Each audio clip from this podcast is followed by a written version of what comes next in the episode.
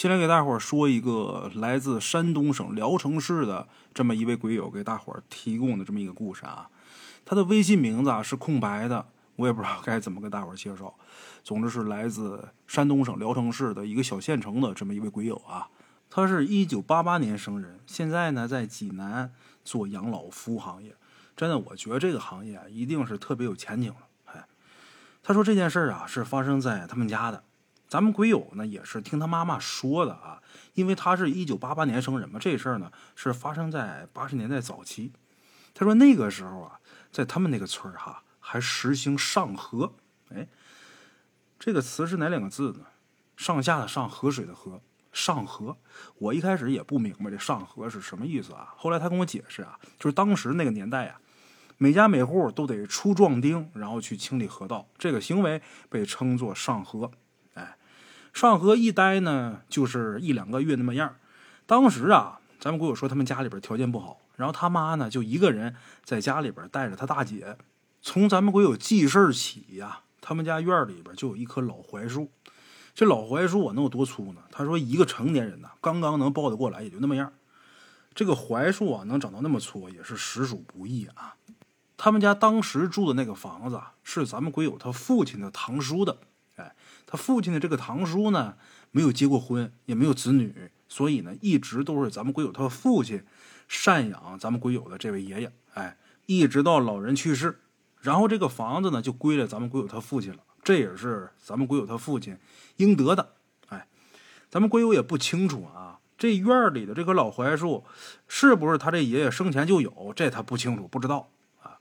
他今天要说这个事儿呢，是发生在一九八二年左右，那时候咱鬼友还没有出生，他是一九八八年生人嘛。八二年的时候，那次啊，鬼友他爸上河呀，已经很长时间没回家了。当时咱们鬼友他姐姐一岁多一点儿。他妈一个人自己在家带着鬼友他姐姐。那天晚上啊，下大雨。当初农村很多家这个电表啊，都是在屋里边安的，还是那种铁皮的那种电表箱子。他们家也是那样的。因为下雨啊，窗户也都关的溜严，就不可能有风进来。当时他妈呢，在屋里边带着他姐姐睡觉，然后就听见呢，这屋里边当当响。起初他母亲没在意，以为是外边下雨砸着外边什么东西那响声。但是听这声音呢，又不像，为什么呀？因为这声音很有规律，就是当当当，当当当，那种敲击声。然后鬼友他妈就起来开灯出去转了一圈，出去转了一圈，那声音呢就没了。可是没找着根源，不知道什么响。听这声音没了，得了，回去睡觉吧。刚躺下，那声音又开始了。然后他母亲呢又下去找，那声音又停了。那年代啊，那电灯还都是那种。过去那种钨丝的那种灯，不是特别亮，那个度数要大还行，度数小是比较昏暗的。这种场景啊，如果换作是其他一般的女人，估计都得吓坏了。外边哗哗下着大雨，然后屋里边这灯光特别昏暗，又出现这奇怪的声音，估计一般人呐，或者胆儿小一点的男的，甚至说都得吓得躲被窝里边。但是鬼友他母亲的胆儿啊是真大，没当回事儿。这回呢，他母亲。把灯关了之后，就坐到床上听这个声音，就找他到底是哪儿发出来的。后来呀，到底还是让他母亲找着原因了，就是那个铁皮电表箱子发出来的声音。哎，然后他母亲就过去看是不是有老鼠啊？到那儿一看没有，然后他妈就合计不管了，继续睡吧。结果没一会儿，这声音又来了。这时候呢，鬼友他姐也被这个声音给吵醒了。当时一岁多嘛，有句话怎么说来着？女子本弱，为母则刚。哎，一听见自己姑娘哭，他妈就来脾气了，拿着棍子使劲就敲了敲那电表箱子，然后骂了几句。回来呢，就哄自己女儿睡觉。哎，他这一敲啊，还真是好一段时间相安无事。结果到了后半夜，这电表箱子又当当响。这回他妈可急了，拿个钳子一边骂着一边上去就把这铁皮箱子给拽下来了，开门就给扔院里了。从打这箱子扔出去之后啊，那声音彻底没了。咱们鬼友也说，他母亲的胆子是真大。他从小到大就没见过他母亲被什么东西给吓着过，反而他父亲在他印象里边被吓到过几次，还找人给看了。他们家每回呀，他们姐弟三个人谁要是被吓着了，出去送送也好，烧纸也好，都是他母亲去。哈，他母亲这胆子真是够可以的。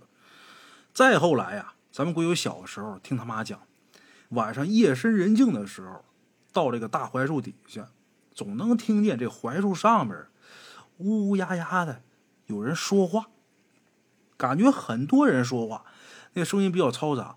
这种情况，咱们鬼友不光是听他母亲说过，他自己也听到过。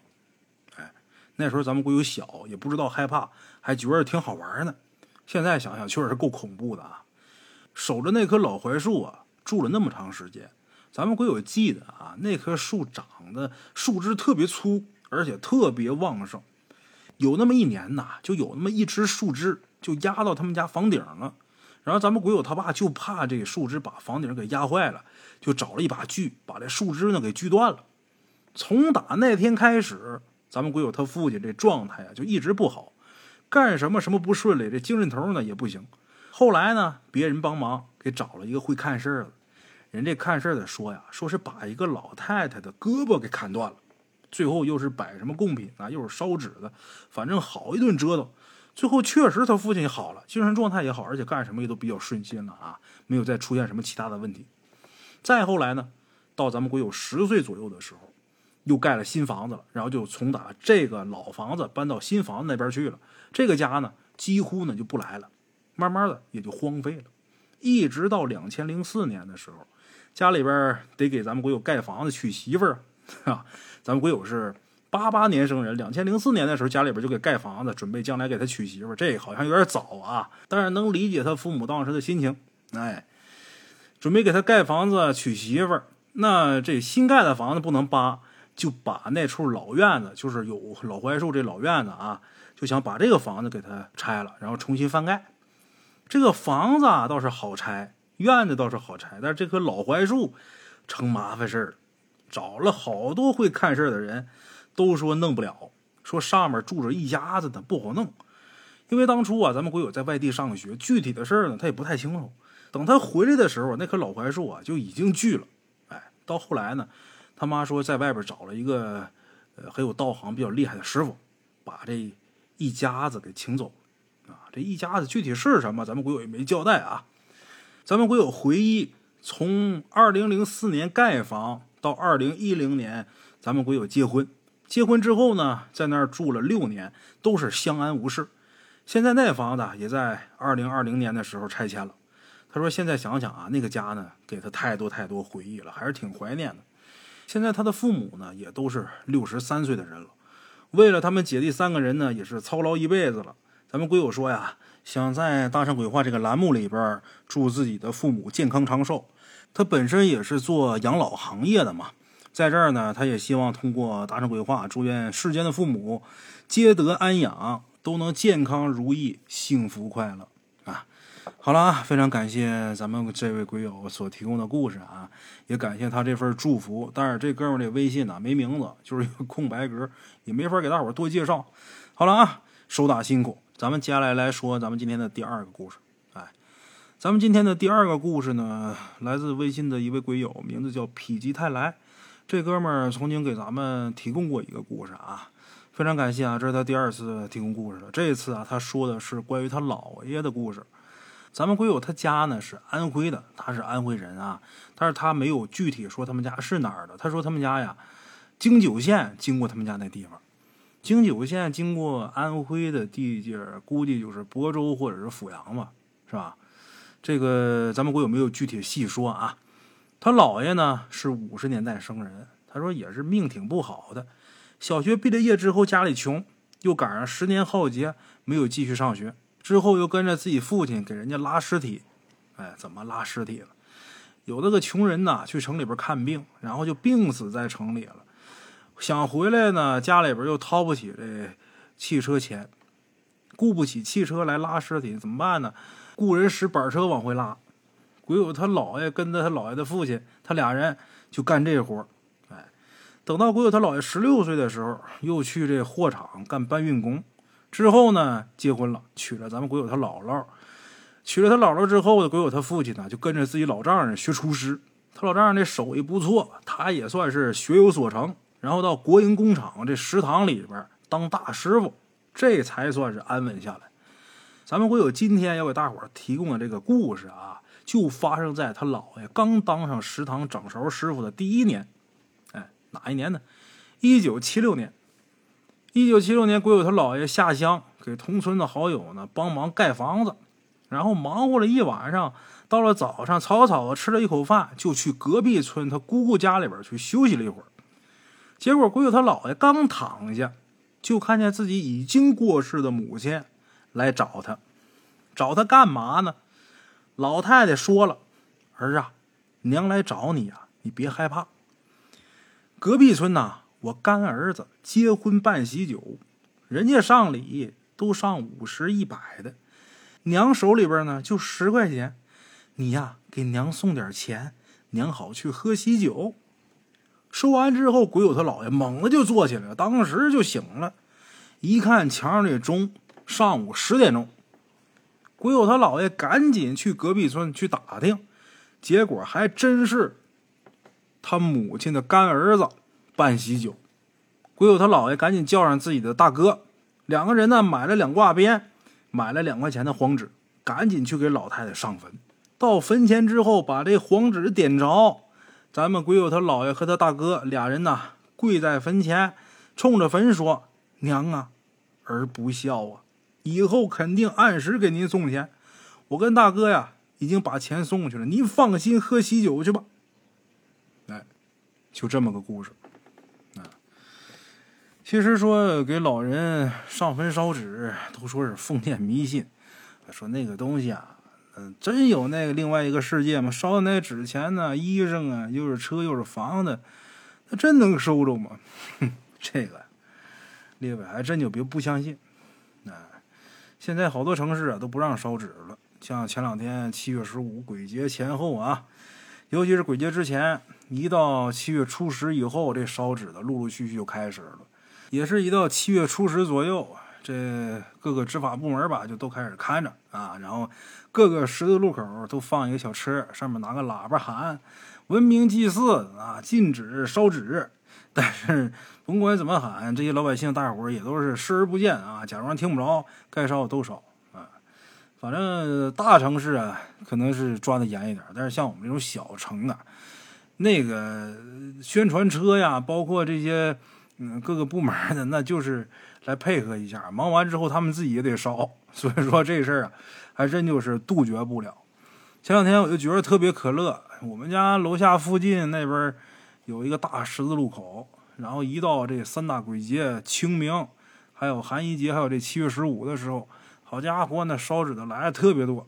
然后这个路口啊，就是各个部门重点盯防的地点。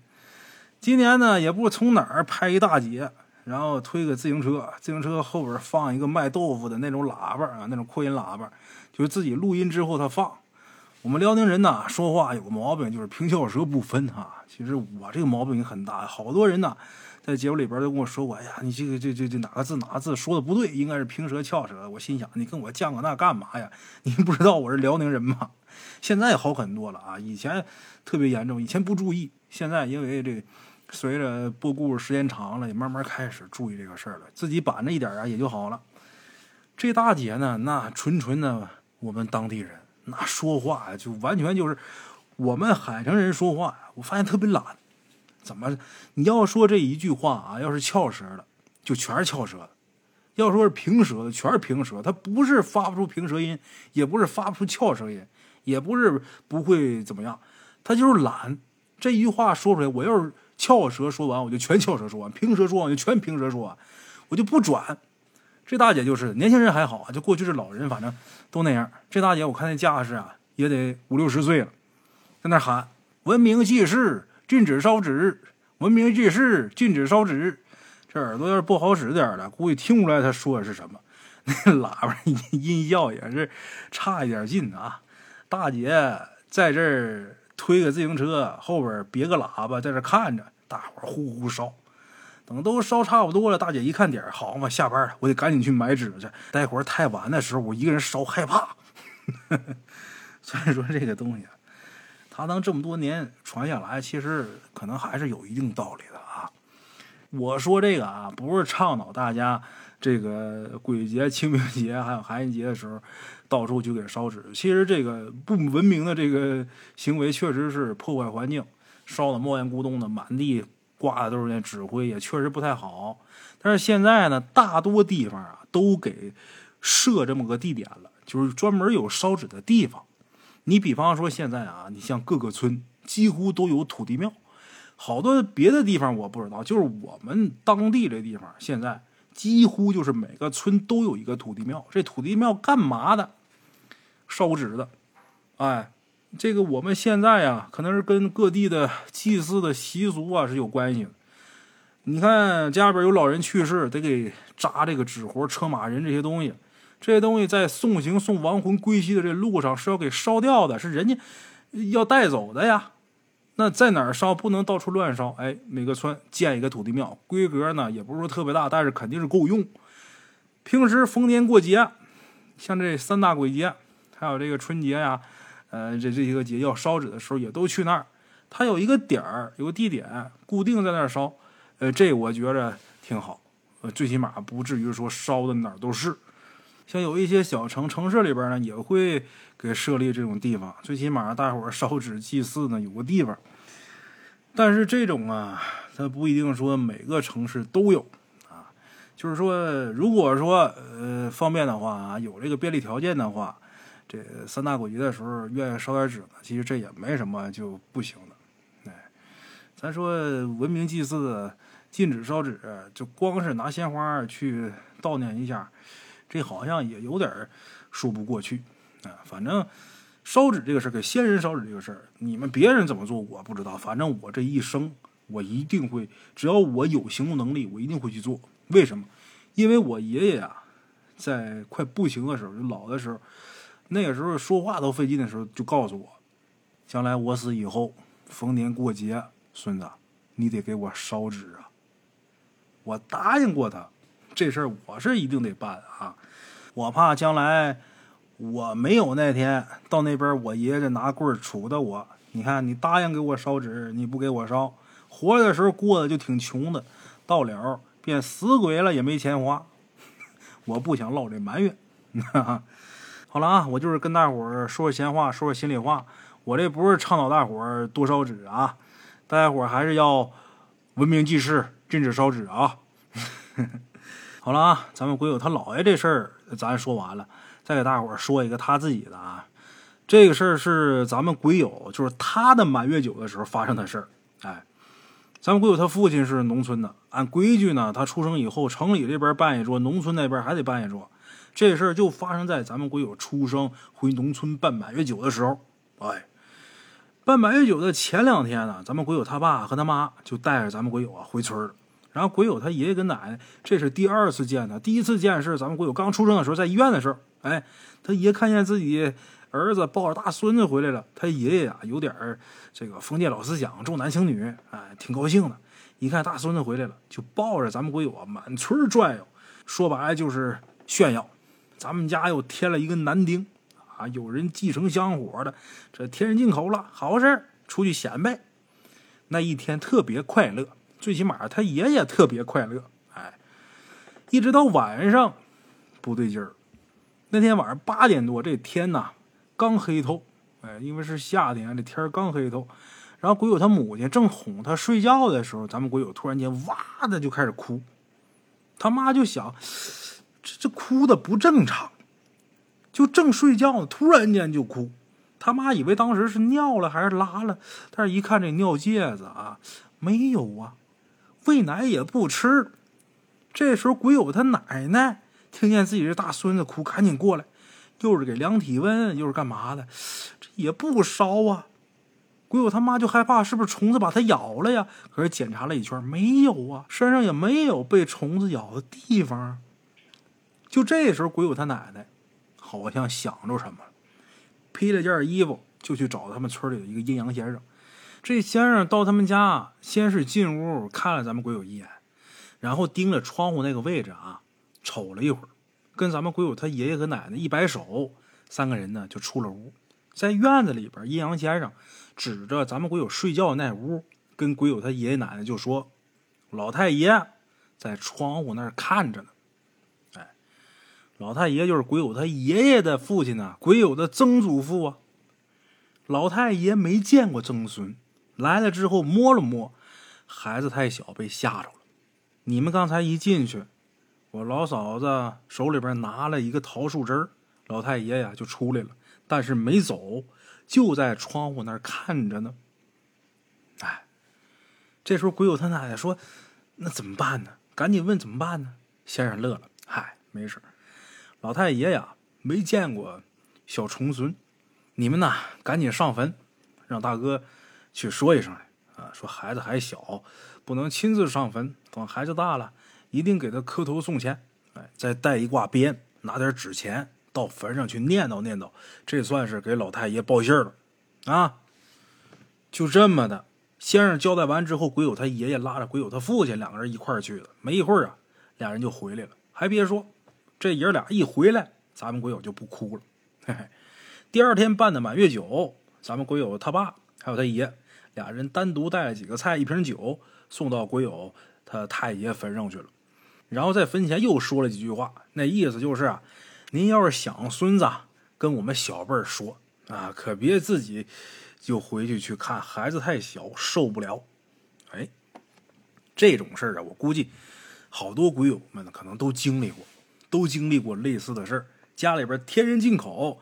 然后已经故去的老辈儿回来看孩子，他们一回来看孩子，稀罕孩子，孩子小，这眼睛干净，这魂魄不稳，身体也弱，就受不了。像这种事儿呢，我小时候没少经历啊。小时候家里边亲戚家的孩子，或者是左邻右舍这些小孩啊，找不着原因，突然间就发烧，或者是身体一点症状都没有，这孩子啊就是哭闹不止。这种情况极有可能。就是家里边故去的先人回来瞅孩子啊，回来看孩子。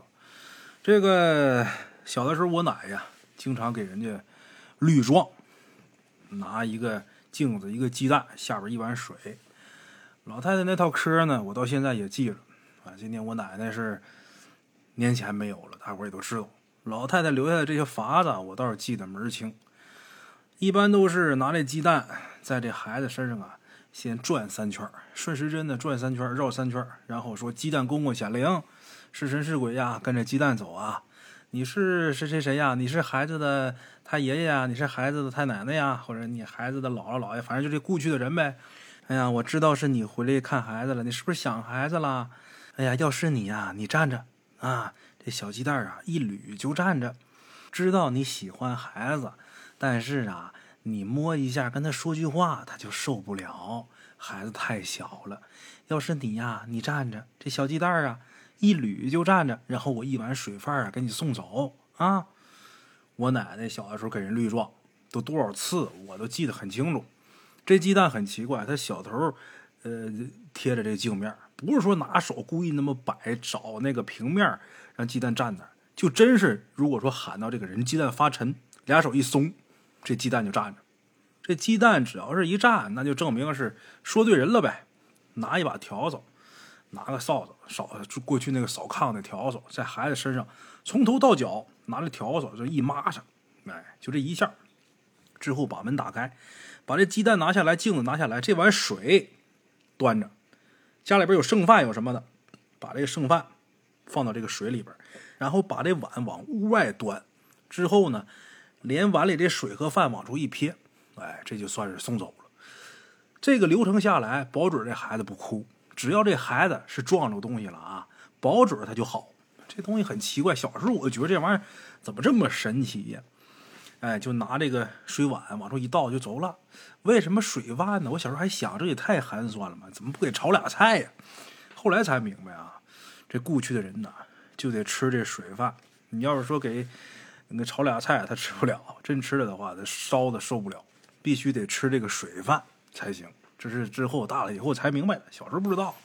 我想着你说 人家回来一次，这不给弄俩菜，就弄完水里边泡点大米饭就给人家送走了，这多少有点寒酸。后来才明白不是那么回事啊。像这种故去先人回来看孩子这种事儿啊，是时有发生。你包括家里边天人进口，我不知道列位现在还都知不这些老令了啊？反正我是清楚，包括我身边我认识的这些人里边，大多数也都不懂。家里边生孩子，先给活着的报个信儿，之后死的不管。其实这样不对。像孩子的爷爷奶奶、太爷爷、太奶奶、姥姥姥爷这些啊，跟孩子是直系血脉的这些亲人。